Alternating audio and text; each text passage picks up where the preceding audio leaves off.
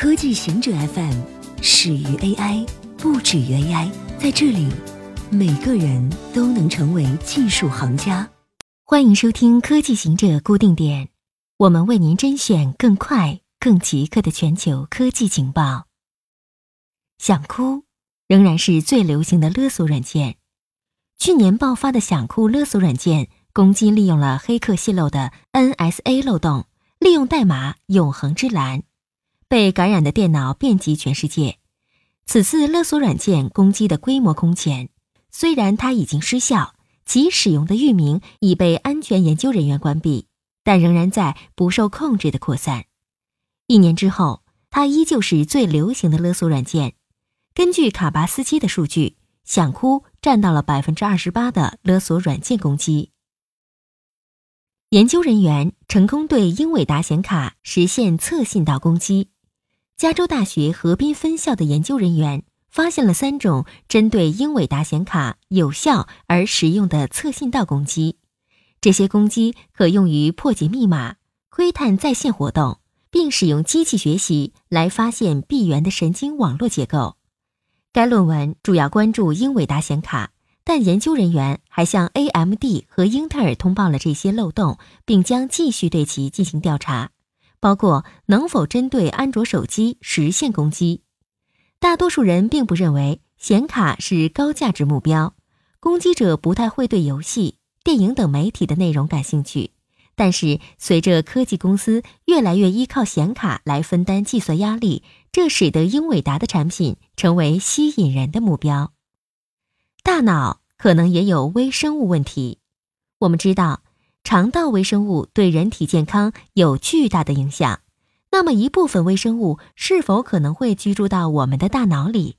阿拉巴马大学伯明翰分校的神经解剖学家罗莎琳达·罗伯茨在神经学学会年度会议上报告了他们的意外发现。他们检查死后数小时保存的脑组织切片，寻找健康的人与精神分裂症者的大脑差异，结果却发现了细菌。他的团队在检查的每一个大脑组织里都发现了细菌。这些大脑一半来自身体健康的人，另一半来自精神分裂症患者。研究人员谨慎地表示，这项研究处于初步阶段。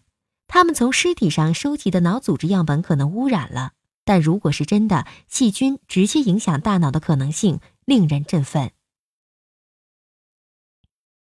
新疗法提前预测痴呆症。英国研究人员称，他们研制了一种新方法，可以预测未来十五年之内人们患老年痴呆症的风险几率。